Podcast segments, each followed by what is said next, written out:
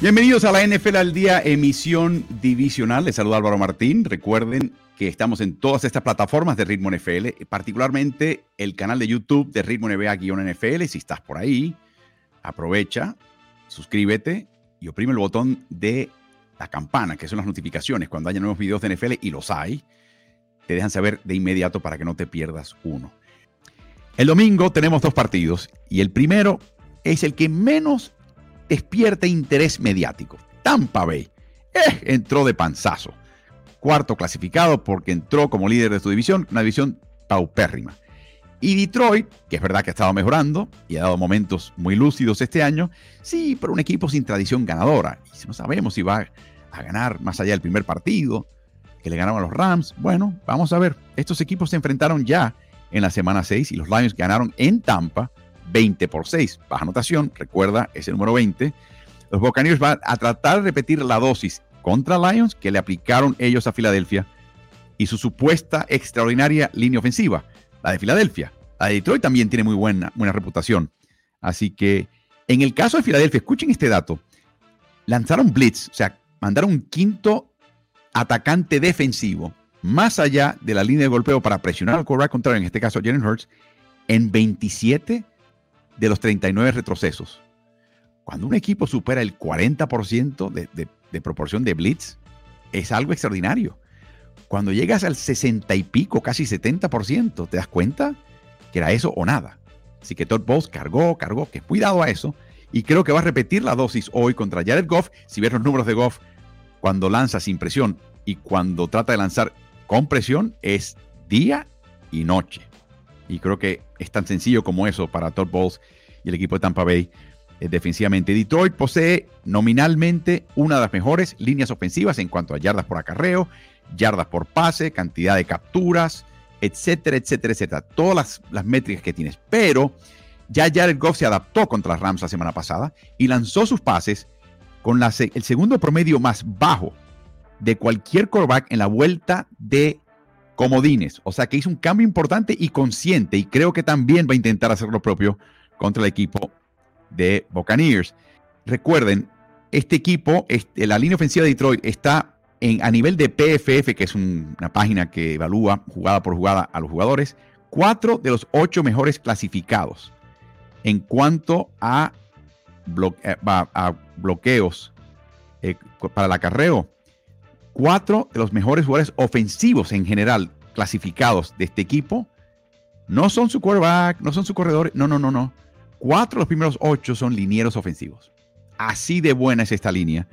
Eh, Frank Ragnow, el centro, y el guardia izquierdo, Jonah Jackson, son los eslabones relativamente débiles. Y creo que por ahí va a atacar Vita Bea y compañía del equipo de Tampa Bay. No va a ser fácil la carrera contra la tercera mejor defensiva contra carreos y un equipo que se enorgullece de su calidad de tacleadores eh, aún entre sus jugadores más livianos en la secundaria. Así que va a ser bien interesante lo que va a pasar en este encuentro. Creo que el coordinador ofensivo Dave Canales, que podría después de este partido o después de que termine la temporada, quizás hay una probabilidad de que termine como entrenador en jefe en otro equipo, no extrañaría si Carolina decanta por él, le va a pedir una vez más a Baker Mayfield que avance las cadenas un pase de cuatro yardas tras otro pase de cuatro yardas. Muy metódico, muy conservador, muy tranquilo. Si por casualidad Mayfield llega a tener más tiempo por diseño o por la capacidad de su línea ofensiva, que tiene buenos tackles, pero los de adentro están un poquito más dudosos, ahí sí cuenta con receptores de élite que pueden dejar muy mal parados a una secundaria de Lions que ha dejado a, desear. Y Featu Lelifonwu y Brian Branch son de clara y absoluta calidad en esa secundaria. Los demás, en cobertura de pases, sumamente explotables. La clave es si tendrá tiempo Mayfield, tiempo que o le da la línea ofensiva o que él genera por diseño de canales. Y recuerden, en situaciones de pase, los eslabones débiles de, Tampa Bay son sus guardias, o sea, por el centro. Así que no me, no extrañaría para nada que Canales mueva la bolsa de protección por diseño para evitar descalabros por el centro. Y hablando de Mayfield, esta semana le preguntaron precisamente al entrenador en jefe de Detroit, eh, Dan Campbell, que qué sabía y de cómo conocía y qué impresión le daba el quarterback contrario Baker Mayfield, más allá de haber visto su carrera en Oklahoma y luego en Cleveland, luego pasar por Carolina, los Rams y ahora llegar y llevar a este equipo a de Tampa Bay a playoffs. Nos relató una, anécdota muy, muy interesante que habla mucho de por qué Tampa Bay ama tanto a su quarterback. Escuchemos al entrenador en jefe Dan Campbell de Detroit Lions hablando acerca de Baker Mayfield. Siempre fui un fanático de Baker Mayfield, me gustaba mucho cuando estaba entrando a la NFL. Ya, ya he contado esta historia y esto dice mucho de él para mí. Fui a ver a Blake Andrews cuando estaba por salir de la universidad, salieron el mismo año. Él era a la cerrada. Entonces mm, piensa Campbell, fui a verlo y su mariscal, bueno, hacía frío, estaba con esos zapatos abiertos, pero su cuerva salió igual, y era Baker Mayfield. Baker le iba a lanzar pases. Bueno, le lanzó pases a todos sus compañeros que salían ese año. Y creo que había tenido dos prácticas privadas los dos días anteriores y una más esa tarde y creo que también al día siguiente. Entonces eso te dice mucho de él. No es ninguna sorpresa que la gente se encolumne detrás de él, porque es esa clase de compañero. Hay muchos que no lo harían, dirían, tengo que cuidar el brazo, viene este o, cual, aquel otro partido, pero no, este no era él. Esas cosas se respetan hoy en día. Y por eso es que Tampa Bay le perdona cualquier error que tenga Baker Mayfield, porque él muestra su entrega, él muestra su agresividad y él muestra su compañerismo en cada momento. Veremos si eso vale contra un equipo de Detroit que está en absoluto ascenso. Detroit va a querer dominar este partido desde el saque, desde la patada inicial. Su mejor opción es desplegar el quinto más eficiente promedio de yardas por acarreo en toda la NFL que tiene un par de cabezas, por supuesto, la contundencia de David Montgomery y la rapidez de Jamir Gibbs. Eh, pero vimos la semana pasada como Jared Goff está ganándose la confianza de Ben Powers y todo el cuerpo técnico del equipo de Detroit y están empezando a utilizarlo a lanzar pases temprano, temprano en el partido y temprano en el primer y segundo down, que normalmente no era el caso, a veces Detroit trataba de entrar un poquito en calor, no, están ya dando la bola a Goff diciéndole, a ver, ponnos al frente, guíanos a un touchdown, un gol de campo que nos dé ventaja. Les recuerdo, la semana pasada, el segundo menor promedio de tiempo con el balón antes de lanzar un pase, 2.61 segundos de parte de Goff, y ese no es su juego. O sea, lo hizo conscientemente y creo que va a repetir la dosis acá. En la primera mitad ante Rams, la semana pasada, Detroit intentó 17 pases y 6 acarreos. Te hablo un poquito de la actitud. Creo que vienen con esas, si se lo permite, la defensiva de Tampa Bay. Detroit tiene múltiples opciones para llegar a la victoria. Acá, distintos caminos a la victoria. El camino de Tampa Bay es mucho más limitado, pero a veces hemos visto equipos, sobre todo equipos que no tienen experiencia de playoffs, que cuando tienen múltiples opciones, pues se distraen. Van por acá, después cambian dirección, van por allá. Vamos a hacer esto, esto no funcionó. Vamos a desistir de esto, vamos a hacer lo otro. A veces el equipo que no tiene tantas opciones, el equipo que está más enfocado y sabe exactamente lo que tiene que hacer, tiene esa ventaja mental de que no hay otra. Esto es lo que hay que hacer. Resta ver si Detroit puede frenar ese último y único paso de Tampa Bay o si las opciones son perfectamente razonables y explotadas contra un equipo de Tampa Bay que entra acá como claro desfavorecido.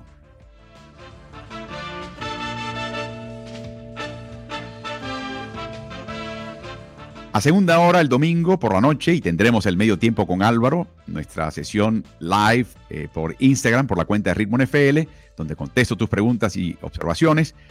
Ese encuentro será, tendremos el de la primera noche, que es de Green Bay y San Francisco el sábado, y el domingo tenemos también de Kansas City y Buffalo. Eso será tan pronto termine la primera mitad. Trae tu pregunta, trae tu observación y por supuesto sigue la cuenta de Ritmo NFL en Instagram. Kansas City gana y de esta manera consigue el derecho de vencer al equipo de Búfalo en casa. ¿Pueden creer que es la primera vez que Patrick Mahomes tiene un partido de playoffs como visitante? Excluyo partidos como el Super Bowl, que es en territorio neutral. Estoy hablando de ir a casa del rival a jugar. Y el rival no es nada menos que el rival que francamente ha dominado a Kansas City en temporada regular con marca 3 y 1 en la era de Allen y Mahomes pero ha perdido ambos partidos contra Kansas City Mahomes en playoffs, marca de 0 y 2 para el equipo eh, de Buffalo. En la era de Josh Allen, 0 y 3 eh, en playoffs, cuando está de gira su equipo en general, y de 5 y 1 en casa. Así que algo cede, y en este momento la ventaja no pensaría sería la anfitrión, pero hay cosas que están pasando en este equipo. El problema del equipo de Buffalo es que entraban ya con lesiones a playoffs y sufrieron más lesiones una vez jugaron contra el en el partido contra Pittsburgh, donde en un momento nueve jugadores llegaron a ausentarse el partido por ciertos momentos y varios tienen eh, lesiones bastante serias que perduran.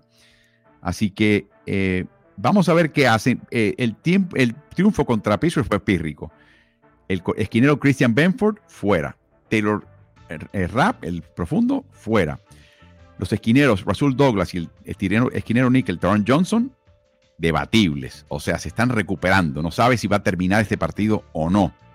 Micah Hyde está en muy mal estado. Así que por lo tanto pienso que Buffalo intentará un esquema similar al que intentaron contra Pittsburgh. Un primer cuarto donde tantean una defensiva muy potente con pases cortos y conservadores. En el caso de Pittsburgh no funcionaron los pases de pantalla, los marcó muy bien Pittsburgh, así que desistió de eso el equipo de Buffalo y empezó a lanzar Josh Allen a pases de 5 y 10 yardas, típicamente las líneas laterales, a espacios abiertos. Eh, así que creo que por ahí va la cosa. Y dependiendo de cuán eh, cuánto éxito tengan sacando ventaja, entonces le van a empezar a dar los acarreos de James Cook, que también puede, atrapar pases. Así que desde la enorme calidad de los esquineros de Chiefs en cobertura, uno tiene que pensar que los alas cerradas Dawson Knox y particularmente Dalton Kincaid van a ser llamados a ser factores importantes en este partido. O sea, está la mesa puesta para que ellos tengan un partido extraordinario eh, cuando esté la ofensiva de Búfalo en el campo. El frente defensivo de Búfalo sí está muy bien y lo vi jugar la semana pasada, bajo cero en Buffalo. Fue extraordinario. Insertaron a Linval Joseph. Veterano, está un poquito gordito ya, pero, y normalmente un jugador de tercera línea, pero para este partido fue perfecto. Y fue, el efecto fue sellar el centro.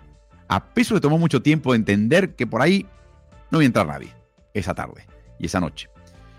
No estoy seguro que Mahomes y compañía lleguen a esa conclusión tan tarde pero creo que estos van a estar realmente eh, masticando la línea ofensiva de Kansas City y negando cualquier probabilidad de acarreo, sobre todo por la parte central. Así que, y esto creo que el resultado de todo esto es que Patrick Mahomes va a estar en movimiento en este partido. Para acá, para allá, por diseño, por obligación, lo que sea. Y esto, como ustedes saben, es una rifa. A veces funciona y a veces no. Generalmente funciona, a veces no. Y en playoffs más vale que seas productivo, porque si entregas uno, te cuesta. Pregúntale a Mason Rudolph, del equipo de Pittsburgh la semana pasada contra Buffalo. Así que con el estado físico de la secundaria de los Bills, creo que la van a querer proteger. Y algo tiene este equipo de Buffalo entre estos señores tres en el centro y los que están afuera, que yo creo que Brandon Bean y Sean McDermott, a través de los años, Rousseau, Epenez en particular, los han buscado con Kansas City en mente. Son el tipo de alas defensivas que le pueden dar la vuelta con su velocidad a, los tackles o dejar un poquito fuera de balance y que tienen la velocidad de mantenerse al paso de Patrick Mahomes. ¿De qué te vale tener un tipo corpulento que eh, Mahomes, haga un par de fintas y lo deje a un lado y le quiebre los tobillos? No. Buffalo ha estado preparándose para este partido por años y esta es la gran prueba. Por eso es que hay que ver este partido. Va a ser bien interesante. Mahomes tiene cinco receptores en los cuales él puede confiar y lo curioso es que tres de ellos son corredores. Pacheco, Edward Hilaire y McKinnon. Además tiene una ala cerrada en Travis Kelsey. Y luego tiene a Rashi Rice, que tuvo un partidazo contra Miami en unas condiciones muy, muy adversas y creo que emerge en el momento preciso. Eh, una enorme señal a favor de este equipo de Kansas City. Este es el partido donde creo que Mahomes va a tener que concentrar blancos. Buffalo, una secundaria desmada, los remiendos, a ver lo que pueden. Ventaja para los receptores confiables del equipo de Kansas City. No le mandes un pase a alguien que no lo vaya a atrapar o que tenga pases dejados caer. Solamente a este grupo de cinco que te menciono que tienen una tasa de pases atrapados bastante alta. Steve Spagnolo, el coordinador defensivo de Kansas City, aumenta su tasa de enviar cargas del 24% del año pasado al 32% este año. Ha aumentado. En el partido en la semana 14 en diciembre, que se enfrentaron eh, ambos encuentros y ganó Buffalo 20 por 17 en Arrowhead. Josh Allen fue mucho menos eficaz cuando Spañolo no lanzó cargas que cuando las lanzó. Va a ser bien, bien interesante seguir la táctica de Españolo, que lo que ha hecho últimamente es esconder y dilatar sus cargas para ciertos momentos del partido. Tercer down es obvio, pero a veces no lanza mucha carga en la primera mitad y luego ahora la tercera mitad con la segunda mitad con una tercer cuarto, con una serie que es pura carga. Está tratando de sacar de ritmo al equipo contrario, cosa que él no hacía antes. Antes era carga, carga, carga, carga. Está tratando de ser un poquito más juicioso y más eficaz y veremos si tiene éxito. Así que de esta manera concluimos con esta discusión y previa de los cuatro partidos de este fin de semana. Les recuerdo que el partido de Green Bay San Francisco y el partido de Kansas City Buffalo tendremos en Instagram el medio tiempo con Álvaro, donde puedes llegar a esa cuenta de Ritmo NFL en Instagram y enviarme tu pregunta, enviarme tu observación, la comparto con el grupo y se nos van esos 15 minutos volando. Así que llega temprano, tan pronto termine. Ah, y siempre envío un saludo especial a la primera persona que llegue y se presente a ella.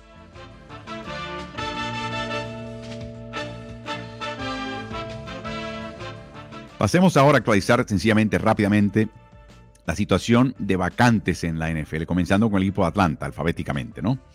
Eh, este equipo ya dio una segunda entrevista a Bill Belichick, cosa que es muy buena señal, y le va a dar una segunda entrevista a Jim Harbaugh, cosa que ya es también interesante. Eh, y es posible que traigan a un tercer ex entrenador en jefe que es Mike Vrabel para una entrevista. Eh, todo es interesante porque uno pensaría que si llega Belichick, bueno, pues eh, ya, es como que llegó el, arcángel y no hay que buscar más nada. Y es cuestión de ver los términos de la relación y la toma de decisiones y quién tiene potestad y quién no la tiene. Muy interesante. No critico al equipo de Atlanta, pero me sorprende de sobremanera este caso. Además, hay un montón, y digo yo un montón porque mira que hay un montón de candidatos a entrenador en jefe, algunos con experiencia como entrenador en jefe, como lo ha sido Raheem Morris, lo ha sido Steve Wilkes eh, en el pasado, de tratar de entender un poquito de parte de Atlanta las corrientes, la, la, vanguardia del pensamiento defensivo y ofensivo. Yo haría eso si fuera, tuviera una situación como esta. O sea, me parece muy inteligente de parte de Atlanta. La gente dice, no, eso es señal de que no saben lo que quieren. No, eso es señal de que van a aprender, están yendo a la escuela. Eh, los de Atlanta, cuando se presenta el Giro Evero, que es el rival directo, Carolina, en su división, y empieza a hablar de cómo le armaría una ofensiva y cómo armaría una ofensiva. Y qué filosofía de construcción de equipo le armaría. Es inteligencia que adquieres, así que veremos. Lo que sí está bastante claro es que no hay una lista para gerentes generales. Está Terry Fontenot, al cual no han despedido, y está Rich McKay. Rich McKay es un caso interesante. McKay es un tipo que fue gerente general y cuando hay situaciones feas, sobrevive. Es como el gato de las nueve vidas. Y se ha colocado un puesto, que es una especie de puesto de presidente de operaciones eh, deportivas, donde supervisa a Fonte, ¿no? Que vino desde Nueva Orleans. Y si hay algo, pasa algo malo, McKay puede despedir a Fonte, O sea, tiene el chivo expiatorio. Yo no creo, hay que mencionar algo más. McKay y Belichick por años han estado juntos en el comité de competición de la NFL. Ya no lo está Belichick, pero en una época los tuvieron, coincidieron. Y eso quiere decir que se conocen. Y eso es bueno y malo. Se conocen personalmente. Yo creo que la parte eh, de, manejo no creo que haya duda, pero sí cada cual pudo catar el carácter del otro. Para mí, el que Belichick se haya presentado a la primera y después a la segunda entrevista es que no está viendo reparos. Pero para mí, la razón por la cual están hablando con Bravel y con Harbaugh es que no han decidido internamente si lo que está planteando Belichick en cuanto a potestad, quien toma las decisiones, cae bien, particularmente a McKay. Y eso sería quizás un punto de enganche acá. Eh, algo muy interesante. Dicho sea de paso, hoy sale la noticia que le declara Kirk Cousins a CBS Sports que cómo no voy a considerar al equipo de Atlanta Falcons si contratan a Belichick la oportunidad de ir a jugar bajo un entrenador en jefe que va al futuro eh, Salón de la Fama y una leyenda del deporte, no la podría dejar pasar. Cosa que, imagínense, cayó como una bomba en Minnesota. Eh, y luego menciono un segundo equipo al cual podría considerar ir aparte de Minnesota. Para mí, este, este comentario de Cousins eh, lee que no está seguro que Minnesota esté dispuesto a traerlo de vuelta bajo sus condiciones. Va a ser bien interesante todo esto. Así que todo esto está dándole, circulando el nido de halcones allá en Atlanta. Carolina, rival de Atlanta Falcons en la NF Sur, también se está tomando su tiempo y está tomando la misma actitud de Atlanta, que es tráiganmelos a todos, que quiero aprender de todos. La pregunta es, y todos son relativamente jóvenes, Raheem Morris, Dan Quinn, tienen experiencia previa como entrenador en jefe. Los demás, no. Y los demás están locos por ser entrenador en jefe.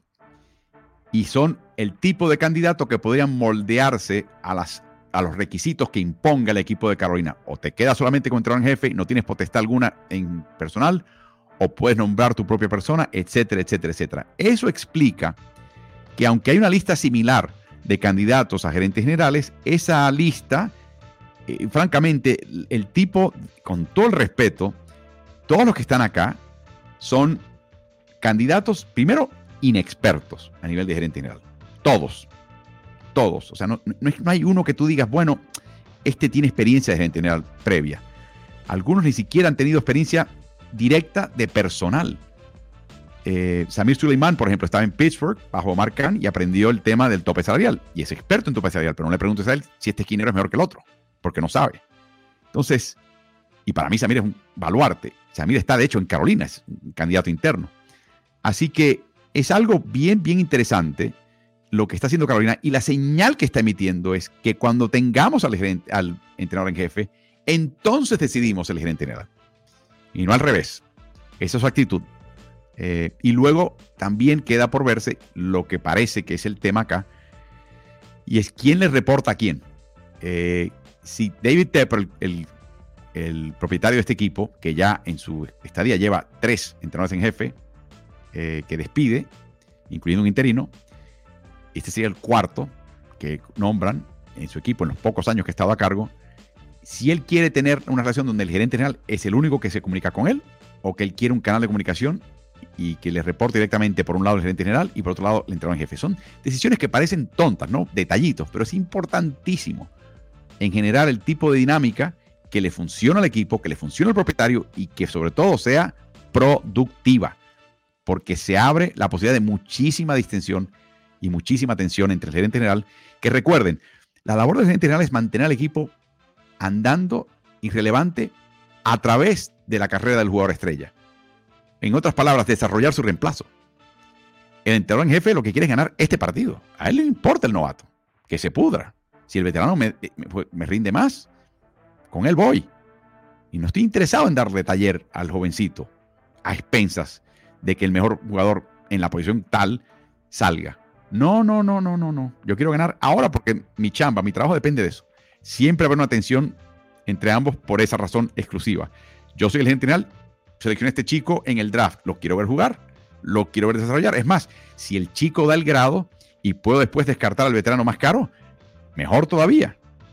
Es, un problema que, me eliminó. Ayuda al equipo. Siempre hay tensión entre una y otra y por eso la relación entre entrenador en jefe, propietario, gerente general es tan delicada y tan importante que lo tengan bien a mano. Veremos si Carolina lo maneja bien en este caso. Las Vegas Raiders finalmente claudicó a la presión de jugadores como Max Crosby que dijo, si no contratan al interino Antonio Pierce, me voy, pido traspaso. Y finalmente lo nombraron después de él haber ido a una entrevista con el equipo de Tennessee. Es increíble. Las Vegas le dio permiso a Pierce a que hablase con Tennessee por su vacante de entrenador en jefe.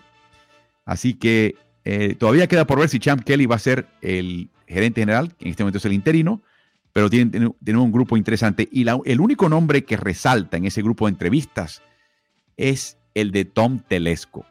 Tom Telesco, gerente general del equipo de Chargers hasta que fue despedido eh, por John Spanos, es eh, un caso interesante. Primero, conoce el equipo de Chargers de arriba abajo. O sea, eso es pequeña ventaja para el equipo de Las Vegas. Segundo, francamente, su selección de talento en el draft y en la agencia libre no ha estado mal. Tú puedes discutir las prioridades, que quizás debe haber conseguido una línea ofensiva un poquito más potente, más temprano para proteger a Justin Herbert, que quizás nunca tuvo un corredor digno, que nunca tuvo una cerrada digno. Hay, hay de todo. Pero las selecciones que hizo en cada posición fueron sólidas, o más que sólidas. Así que va a ser bien interesante ver si este equipo opta por Tom Telesco. Eh, y tiene también una, una, joven, Kelly Klein Van Calligan, que es directora ejecutiva de operaciones deportivas del equipo de Denver Broncos. Así que de nuevo, siempre buscando y hurgando dentro de la propia división para ver la AFC este para ver qué podemos averiguar y qué, podemos, qué inteligencia podemos adquirir en este caso. En el caso de los Los Angeles Chargers, recordemos, el hijo del propietario principal se llama John Spanos, presidente de operaciones deportivas. Tom Telesco era su gerente general, el que tomaba las decisiones. Pero John, el plan de este equipo era que John en algún momento se encargase del equipo como gerente general. La pregunta es si está listo o no. El despachar a Telesco es señal de que quizás el equipo piense, le hace su padre, piense que su hijo está listo para el paquete, pero está por verse. Y ya ha tenido entrevistas con Jim Harbaugh, que estuvo con este equipo vinculado en el pasado como miembro del equipo, así que tiene cierta familiaridad con la familia, etcétera, etcétera. También entrevistan a Steve Wills, que tuvo eh, experiencia previa, Mike Vrabel, eh, que tuvo experiencia previa, Raheem Morris y Dan Quinn. La tendencia de este equipo es buscar entrenadores que tengan experiencia previa. En ciertos casos, demasiada experiencia previa, que lleguen a Los Ángeles Chargers con ya, para hacer el último capítulo de una carrera que tuvo buenos momentos en el pasado. Piensa en Marty Schottenheimer, piensa en North Turner, por ejemplo. Por eso que se pensaba que quizás venía para acá Pero obviamente están buscando otra cosa. Y ahí es donde el nombre de Jim Harbaugh está sonando mucho, mucho, mucho en este momento. Eh, y veremos si es el caso. Y veremos si también en la lista de gerentes generales buscan a alguien de peso. Porque la lista, con todo el respeto, con excepción de Jeff Ireland, eh, no tiene un solo miembro que tú digas, ah, no, este, este señor tiene experiencia, hizo esto y esto y esto y levantó esto y esto. El nombre que suena aquí fue Ian Cunningham, que el equipo de Washington descartó para fichar a Adam Peters como su gerente general. Cunningham, según entiendo, en la entrevista de Washington estuvo ahí, ahí, a pelito de quitarle el puesto a Peters en la competencia entre ambos. Y se respeta mucho lo que está haciendo él en Chicago. El problema, lo que, lo que le llevan, la, eh, lo que está en su contra, es el desempeño del equipo de Chicago hasta ahora. Pero Cunningham podría ser una opción para este equipo también en caso de que quieran optar por un gerente general inexperto que se amolde al entrenador en jefe veterano, que se amolde a John Spanos, que entienda cuál es su puesto en la organización y que dentro de eso sea productivo y rinda. Veremos qué pasa en un equipo que tiene mucho talento, hay que un par de cambios para reorientar totalmente las fortunas y la dirección de esta franquicia. Vamos ahora con el equipo de Seattle Seahawks. Este equipo es interesante. El gerente general John Schneider, cuando fue contratado hace 14 años, no le habían hablado en ningún momento de nada más de que él fuera el gerente general. Y cuando le dicen te felicitamos, te vamos a emplear. Perfecto, una sonrisa. Quiero que hables con el entrenador en jefe, eh, eh, Pete Carroll. Dice John Schneider, pero entrenador en jefe, pero no se supone que yo lo seleccionase. O sea, me han entrevistado y no me han dicho esto. Me sorprenden con esto ahora. Sí, queremos que eh, tenemos mucha fe en Pete, tiene una gran tradición de levantar programas y queremos que ver, ver si ustedes se pueden llevar bien. Si se llevan bien, la oferta está ahí para que la aceptes. Y así fue. Curiosamente se convirtió en un gran mentor y compañero de camino de John Schneider, hasta el punto de que ahora que lo han echado a un lado, sigue estando en comunicación con Schneider y le sigue ayudando muchísimo en el proceso y va a tener mucha influencia en el proceso de quién va a ser el que herede el puesto precisamente de Pete Carroll. Entre los candidatos, Antonio Pierce, que ya no está disponible, por supuesto. Eh, Mike Vrabel estaba, eh, está en la lista. Veremos si lo pueden fichar eh, con experiencia previa. Dan Quinn, Raheem Morris, de nuevo, con experiencia previa. Y ves lo interesante, entre los que tienen experiencia previa están coordinadores defensivos, porque ese ha sido el corte de este equipo. Pero tienes ahí a dos, tres entrenadores defensivos, coordinadores defensivos solamente, sin experiencia previa, Evero, Graham y McDonald, contra cuatro del costado ofensivo, que son Johnson, Kafka de los Giants, Bobby Slowick de Houston y el coordinador ofensivo Frank Smith de Miami. Yo diría que el calibre de los candidatos del lado defensivo supera al del lado eh, ofensivo, pero va a ser bien interesante ver por quién apuestan. Si piensan que el lado defensivo ya está bien armado, que lo que hay que hacer es tener un buen coordinador y o tener un entrenador jefe de ese corte y complementar, por ejemplo, un Dan Quinn con Ben Johnson o un Dan Quinn con un coordinador ofensivo que podría ser el mismo Shane Waldron. Va a ser bien interesante ver qué sucede en Seattle porque es un equipo que pasa desapercibido, pero ha estado en los playoffs en 10 de los 14 años que estuvo al mando Pete Carroll. El otro equipo interrogante, hablamos del equipo de Carolina como un equipo de grandes interrogantes, es el equipo de Tennessee, que despide a Mike Brable eh, y ahora empieza a buscar candidatos y te das cuenta que el calibre de candidato entrenador en jefe y eh, entrevistaron a Antonio Pierce, pero ya lo aceptó en Las Vegas. Y los demás, bueno, a ver, Dan Quinn tuvo experiencia previa. Los demás son novatos.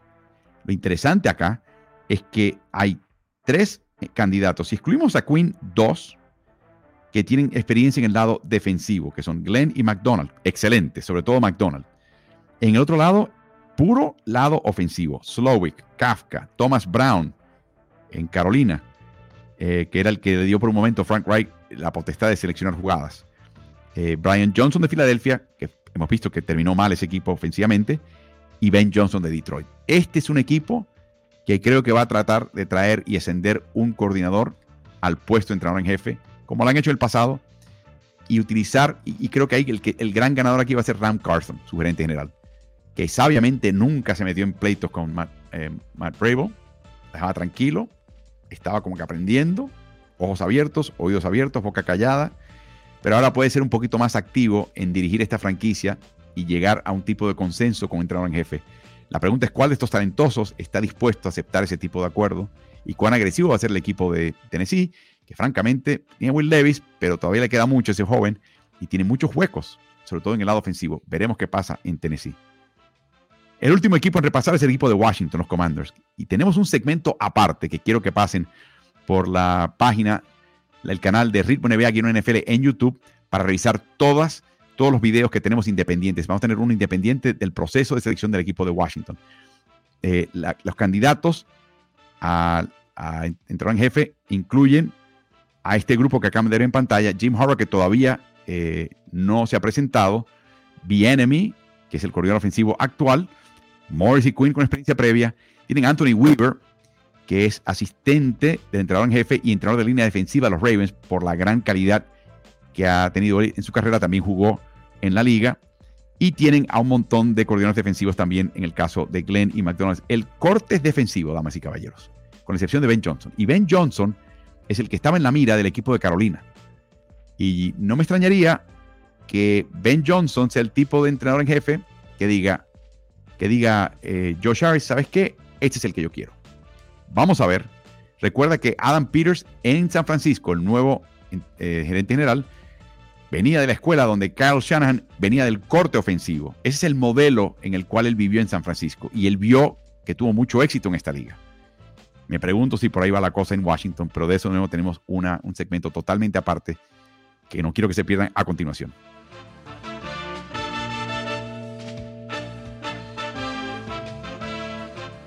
Repasemos ahora lo que aconteció en New England. Han salido un par de artículos. Chad Graphic y uno en The Athletic, pero sobre todo Albert Breer sacó una nota en Sports Illustrated que ha sido increíble. Recordemos que Breer vive en el área de Nueva Inglaterra.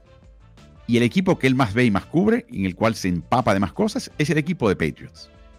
Cuando él dice o muestra cierto optimismo o pesimismo, es que él sabe algo que tú y yo no sabemos.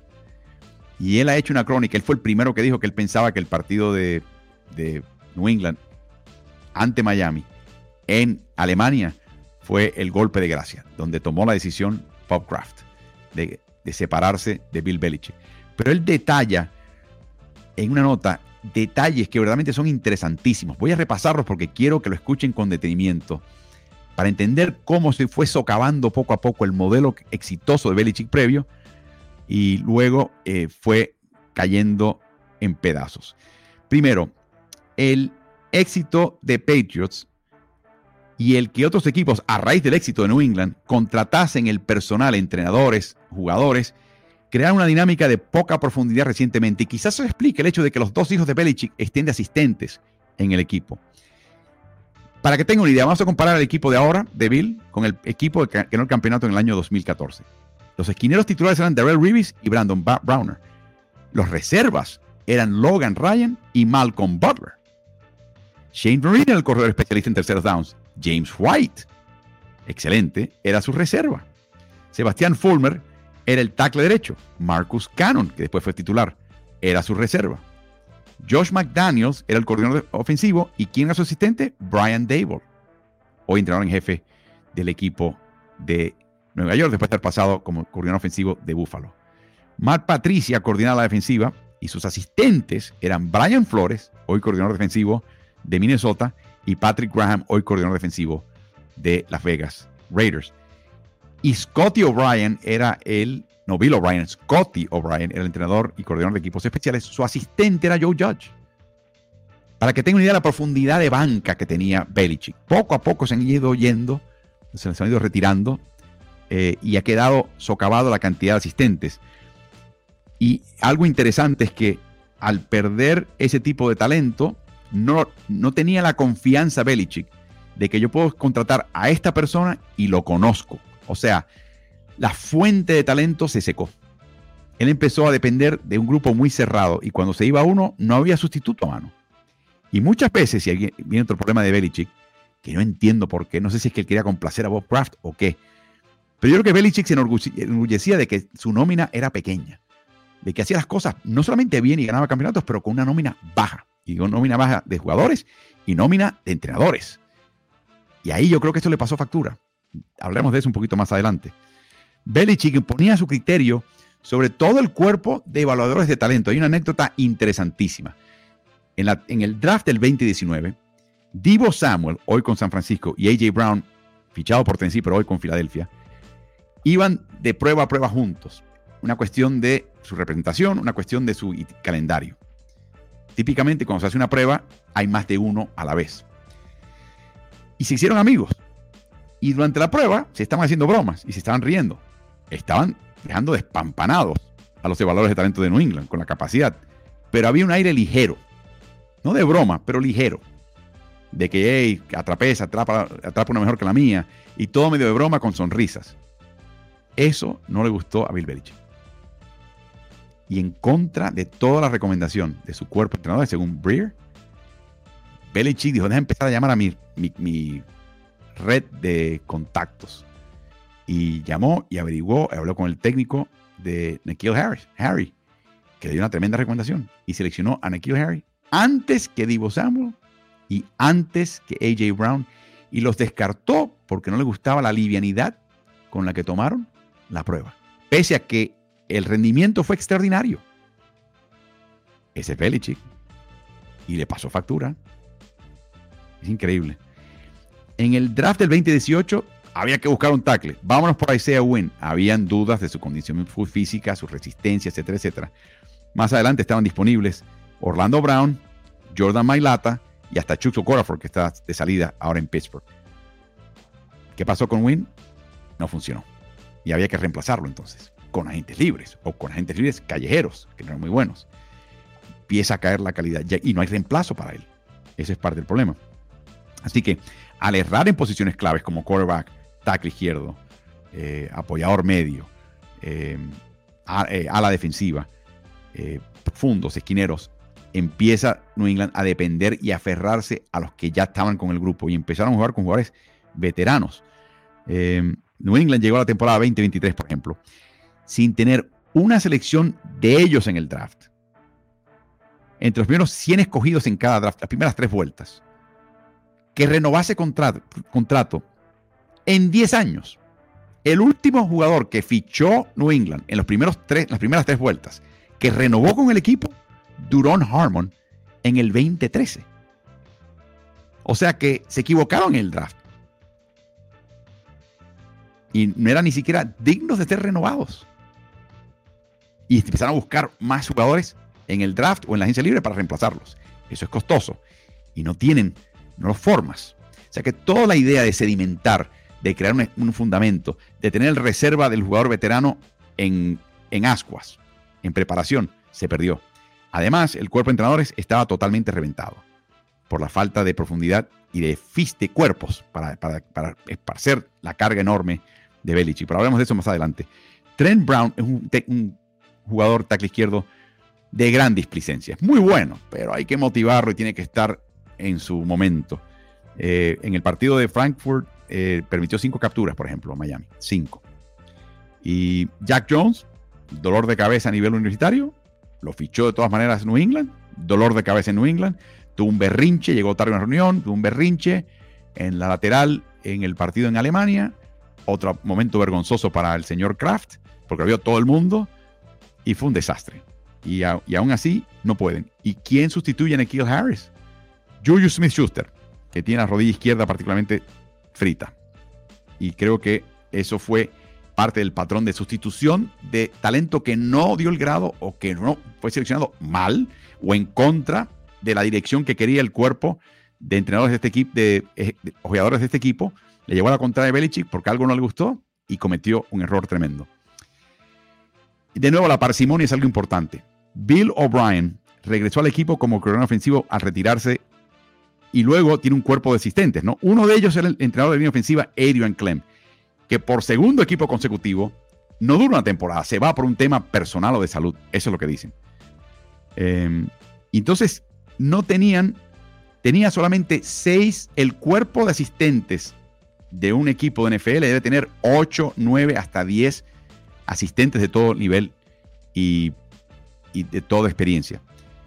New England tenía 6. 6. Entonces el trabajo de 10 se repartían entre, entre 6. ¿Se acuerdan aquel berrinche y explosión que tuvo Bill O'Brien con Mac Jones? Es que estaba frito. Es que pones al coordinador a hacer cosas que tiene que hacer un asistente de, de control de calidad. Porque no hay cuerpos, no hay gente. ¿Por qué no lo contrataron ni Belichick ni Kraft? Es un gran misterio. Pero hay un historial de que Belichick le trae como ofrenda a Kraft el hecho de que, mira, lo logramos, ganamos el campeonato y la nómina de entrenadores es de las más bajas que hay en toda la NFL. Es como un punto de orgullo para él. Así que e, es increíble. No tenían, no tenían asistentes de control de calidad. Esos son los chicos o las chicas que se queman las pestañas, ven video, sacan estadísticas, sacan patrones, no duermen y le entregan el resultado con ejemplos al que le sigue, al entrenador de tal cuadro o al coordinador ofensivo, para que ellos puedan dedicar su tiempo hacer otras cosas de mayor valor e importancia. No en New England, no al final de la época de Belichick. Los explotaba. Y no había personal, no había gente. Suficientes personas para la carga enorme que le pone Belichick a sus entrenadores. Luego entendió, hace un par de años, Belichick, que hey, la era de, de Tom Brady se acaba de que traer un quarterback. Trajo a Cam Newton, uy, no funcionó. Vamos a buscar un quarterback en el draft. No había muchos ese año y tenía que escoger entre Mac Jones y Davis eh, Mills, que terminó con Houston. Claro, ahí hubo un debate interno en New England. No inviertas la selección de primera vuelta ahí, por favor. Estos dos no merecen, ninguno de los dos, en la posición de ellos, el, ser fichados en la primera vuelta. Son buenos, pero no. Haz lo siguiente, Bill. Selecciona un jugador de, posición, un tackle, eh, un esquinero, un pone presión, y busca al, al, mariscal en la segunda vuelta. Capaz que esté ahí Mac Jones, o luego traspasa para ascender más adelante a Mac Jones. Y tienes dos jugadores de calidad. O vete por Davis Mills, que te da el mínimo requisito de la posición y tienes jugadores de gran calidad. Y Mills no va a ser fichado en la segunda vuelta. De hecho, curiosamente, Mills fue fichado en la cuarta vuelta por el equipo de Houston. O sea que puede seleccionar jugadores de impacto en la primera, segunda, tercera vuelta y aún así poder agarrado a Mills como su quarterback en la cuarta. Eh, y, la y recuerden, había debate interno entre uno y otro, entre Mac Jones y él. Así que es increíble. En la primera temporada de Jones, Josh McDaniels tuvo que estar en el auricular de Jones todo el tiempo para leerle, mira, observa, el profundo está acá, van a hacerte esto, el apoyador se va a mudar para acá, anticipa esto y esto. Recuerden que esa comunicación se corta 15 segundos cuando restan 15 segundos en el reloj de posesión, el reloj de la jugada. Entonces, el Mac Jones necesitaba esa ayuda y con eso llegaron a playoffs. ¿Qué pasó el año que viene? Se fue McDaniels. Traen a Mark Patricia y a Joe Judge, que no han entrenado nada en el lado ofensivo. Un desastre. Y empezó a, crear una situación, una espiral descendiente en el caso de Jones. Y luego empieza la competencia con Bailey Zappi, que trató por todos los medios Belichick y compañía de sofocar, incluyendo cortar a Zappi un par de momentos para que no se sintiera amenazado Jones, porque el cuento que nos hace Albert Breer es que había tal competencia entre ambos y había tan mala sangre entre ambos que Bailey Zappi se ponía a estudiar videos en la sala de los receptores y no en la sala de los quarterbacks, porque no, querían estar juntos en la misma sala. Uf, feo, feo de verdad, feo muy feo. Así que, y, Matt Patricia y Joe Judge como, dirigentes de la carrera de Mac Jones fue un, desastre. ¿Por qué lo fichó Belichick? Vuelvo y repito, porque tenían con dinero que le debía, en el caso de Patricia, Detroit Lions, que lo despidió como entrenador en jefe, en el caso de Joe Judge, New York Giants. Entonces existe la, cláusula de offset, del descuento. cualquier dinero que le pagaba New England se descontaba de lo que le debía a Patricia Detroit y lo que le debía a George Gigantes. Entonces, ¿qué incentivo tiene el equipo de los contrata? Págale poco. Entonces los contrató de remate y luego los pone en una posición donde nunca había estado antes, ni uno ni otro. Es una cosa increíble. Es una sensación de que él, la gravedad no lo afecta, que su genio se impone a cualquier situación adversa. Quizás su historial justificaba el empezar a pensar así, pero le, costó la chamba, le costó la permanencia en este equipo y todo se fue amontonado. Por último, un comentario acerca de Gerard Mayo. Gerard Mayo fue jugador en el equipo de Nueva Inglaterra, excelente, eh, fue entrenador en este equipo. Eh, eh, aparte de los pujos de Bill Belichick es nunca dar títulos. Y veías que no existía un coordinador defensivo con ese título en el equipo. De hecho, en un momento George Mayo compartió ese, esa función con el hijo de Bill Belichick. cosa muy rara, ¿no? Y finalmente llega el 2023 y en enero el equipo de Carolina le pide a Nueva Inglaterra que por favor quiere contratar como entrenador en jefe y considerarlo para una entrevista a Gerard Mayo. Uh, esa falta de título lo que querían hacer era esconder un poquito a Mayo como talento.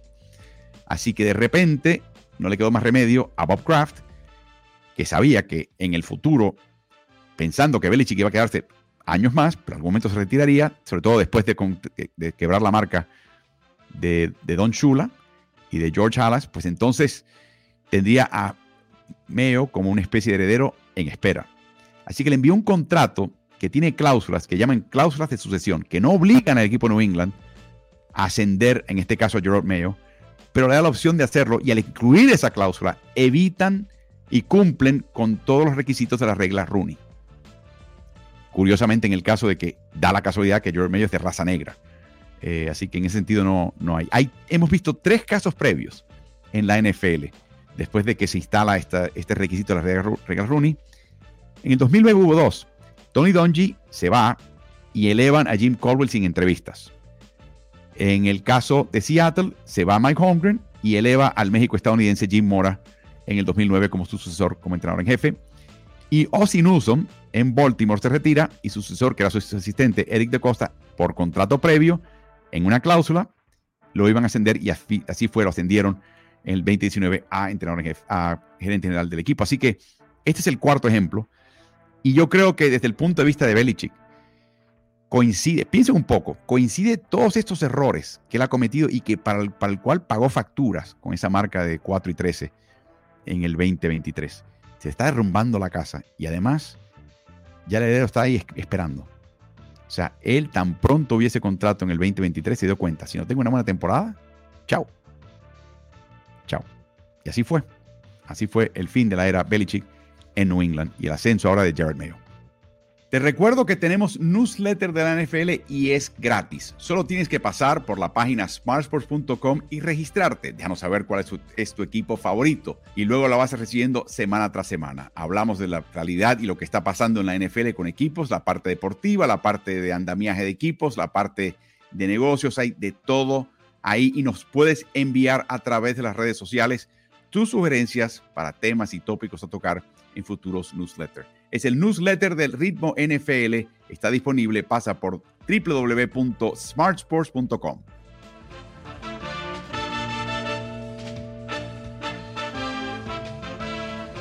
Lo que ha hecho Josh Harris en Washington no debería sorprender a aquel que ha seguido su carrera. Yo conozco personalmente a Josh Harris, estuvimos de hecho en una misma junta de síndicos y ahí fue que lo conocí. Eh, Harris es una persona que le encanta espiar y hallar oportunidades y cuando las halla, va a la velocidad de la luz a aprovecharlas y a sacarle provecho. Así creó su fortuna, por supuesto, en el mundo de inversiones en Wall Street, con la diferencia de percepción de valor entre un valor en la bolsa de valores y otro. Pero siempre la idea es, tan pronto ves la oportunidad, ataca. Bueno, su formación como propietario deportivo comienza con Pittsburgh Steelers, donde era un propietario minoritario por años. Y ahí aprendió que la dinámica entre el gerente general y el entrenador jefe debería ser cooperativa. Nadie le mandaba a nadie. Nadie decía, le decía al otro lo que tenía que hacer.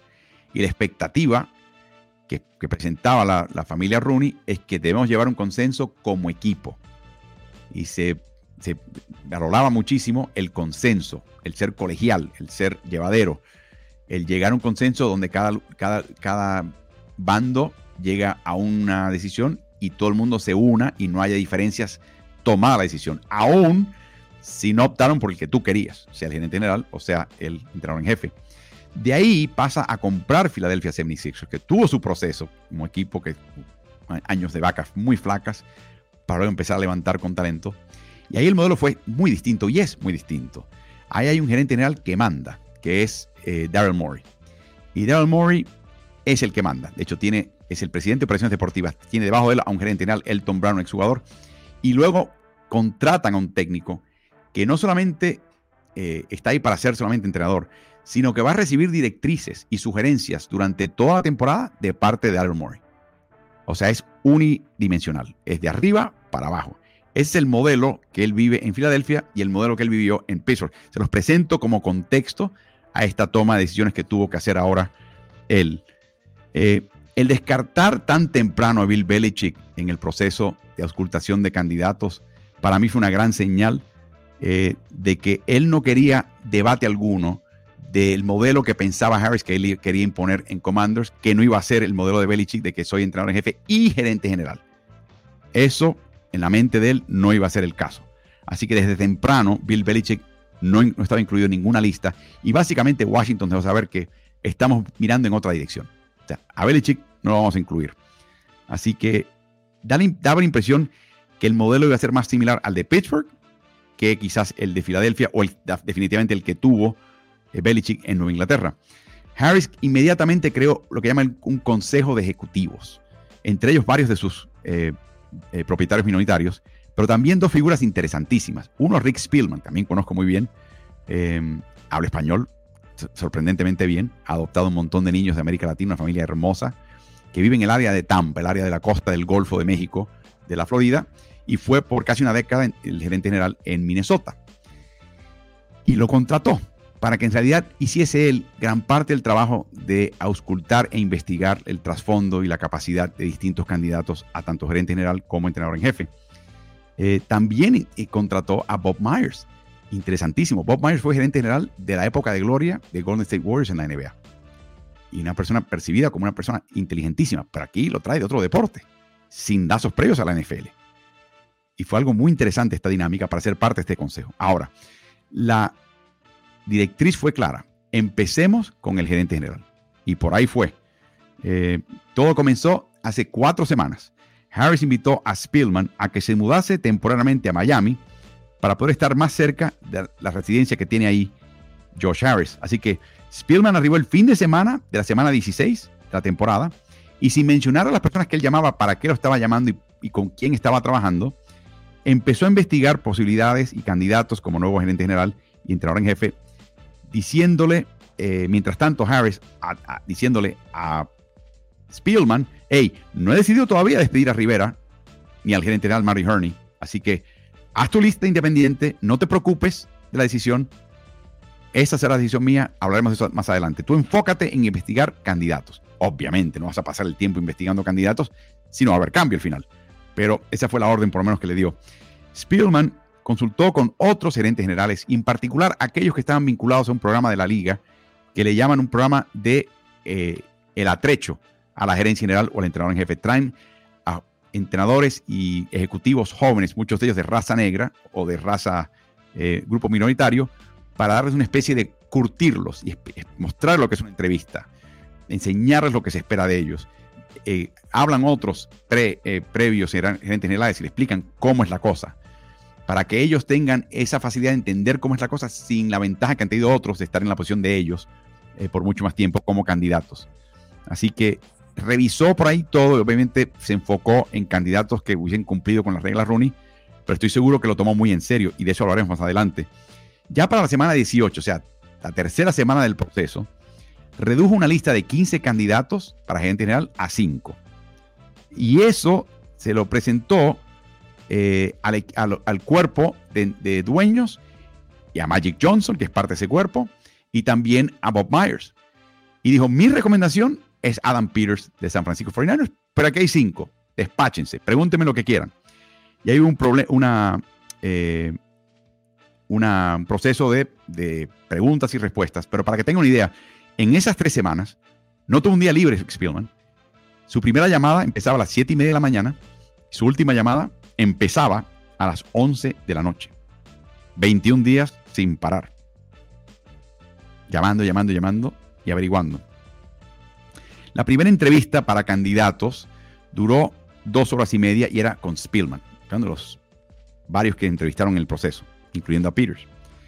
La segunda entrevista era también parte de la primera vuelta, era esa tarde y era ya también de dos horas y media y ahí entraban esa segunda entrevista Josh eh, Harris y Bob Myers, con la presencia pero sin la participación de Rick Spielman. Así que tenían en su primera entrevista, tenían dos entrevistas, una, cada una de dos horas y media, la primera con Spielman solamente, la segunda con Harris y con Myers. Luego, después de todo eso, Harris y Myers se reunían con Spielman y con los propietarios del equipo, incluyendo a Magic Johnson, en la en que empezaron a, apuntar a dos candidatos, Peters por un lado y a Ian Cunningham, que es gerente general asistente de Chicago Bears. Y la pelea no fue fácil, quiero que sepan. Esa noche informaron a los 13 otros candidatos que habían sido descartados y le informaron a Peters y a Cunningham que se preparasen entrevistas de 90 minutos de duración cada uno al día siguiente. O sea, desde el momento que empezaron a, hablar con los 15 hasta llegar a la última entrevista, tres días. Ese Josh Harris es así. Así, así opera él. Es increíble. Eso no tiene, no tiene igual en la NFL. No tiene igual. Pero ese es Josh Harris. Entonces, Peters y Cunningham, cada cual tenía adeptos en el comité, gente que los apoyaba a su candidatura. Eh, no, no, hay que traer. Cunningham es muy bueno, no, Peters es muy bueno. Había cierto, eh, cierta eh, eh tirantes, o por lo menos apoyo a cada candidato. Pero, volvemos al tema de Pittsburgh, el candidato que tenía mayor apoyo y el candidato cuyo equipo había tenido mayor éxito es San Francisco. Quizás Ian Cunningham termine siendo un gran gerente general. Pero en este momento Harris dijo, no, yo voy un poquito más por lo seguro. Yo voy por alguien que estuvo ahí y que armó este equipo a, lo que está ahora, que entiende los planos que utilizó John Lynch y Kyle Shanahan y que lo pueda transferir al equipo de Washington, que está necesitado de tener una ofensiva competente. Y yo creo que por ahí se decantó él. Menciono el nombre de Ian Cunningham porque supuestamente es el perdedor en esta lucha en Washington, pero podría terminar siendo un gran ganador si el potencial que vio en él Washington y que lo mantuvo a un pelito de ser quizás entrenador jefe del equipo los Commanders, termine beneficiando a otro equipo que finalmente lo contraté, incluyendo equipos que como verán en otro video y que acabamos de discutir, son equipos que todavía tienen vacante en la posición de gerente general. Así que así se bate el cobre en la NFL y así trabaja y opera Josh Harris. A la velocidad de la luz. Les agradezco que me hayan acompañado acá en esta sesión en vivo. Eh, les reitero eh, que estamos eh, siempre en todas las plataformas de Ritmo NFL. Están en todas las redes sociales. También hay un canal que se llama Ritmo NBA-NFL en YouTube. Ese canal de YouTube es importantísimo porque ahí se reúnen todos los archivos de todos los videos que hemos hecho de NFL todo el año. Así que si pasas por ahí te suscribes y además oprimes el botón de la campana, te va a llegar una notificación. Hay un video nuevo de NFL en Ritmo en NFL y así no te vas a perder uno de ellos. También te insto a que pases por el newsletter de Ritmo NFL. Ese newsletter es, eh, viene una vez por semana y tiene tres, tres tópicos cortos directamente al, al ruedo, al grano siempre informan, siempre entretienen. De ahí sales un poquito más informado de cómo se hacen las cosas en la liga y por qué se hacen las cosas en la liga. Y siempre hay anécdotas interesantes. Y todo lo que tienes que hacer para recibirlo gratis una vez por semana en tu correo electrónico es pasar por la página www.smartsports.com y ahí te suscribes, es gratis, te registras y ya lo recibes una vez por semana. Y por supuesto los podcasts de Ritmo NFL. Algunos de ustedes nos están escuchando ya en el podcast, así que para aquellos que no lo han hecho, por favor, suscríbanse. No solamente descarguen una emisión de Ritmo NFL en Spotify o en otra de las plataformas principales. No, no, no, no, no. Simplifica, suscríbete, así no te pierdes uno y por supuesto corre la voz. Gracias por acompañarme. Sigan estos partidos. Nos veremos esta noche en el medio tiempo con Álvaro, en el medio tiempo del choque entre Green Bay y San Francisco. Tan pronto termina la primera mitad por la cuenta de Instagram de Ritmo NFL es un live, dura 15 minutos, trae tu pregunta, trae tu observación, las comparto con el grupo, no hay tiempo que perder, estamos como Josh Harris y por supuesto repetiremos la dosis con el domingo por la noche en el partido entre Kansas City y Buffalo. Así que disfruta los partidos del día de hoy. Te espero en el intermedio, en el descanso del choque de Green Bay y San Francisco. Y a ver, que gane el mejor. Gracias por acompañarme.